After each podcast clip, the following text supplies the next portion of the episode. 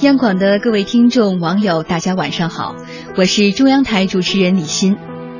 眼下正值十一黄金周，一场接一场的婚礼成了很多人假期的必修课。不过你知道吗？在婚车、酒店、宴席这些婚礼元素比拼穷尽之后，婚礼的攀比又进入了一个新的层次。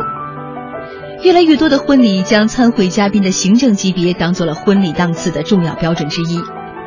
小李在山西大同一家银行工作，他说：“如果能有大领导在婚宴上发言和证婚，就会比豪华酒店、豪华婚车更显品味。”古往今来，洞房花烛夜、金榜题名时，一直是人生值得庆幸的两大喜事儿。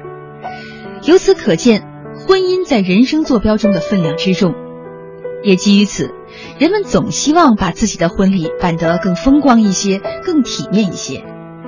这样的初衷无可厚非，但现实中一些婚礼却明显炫过了界。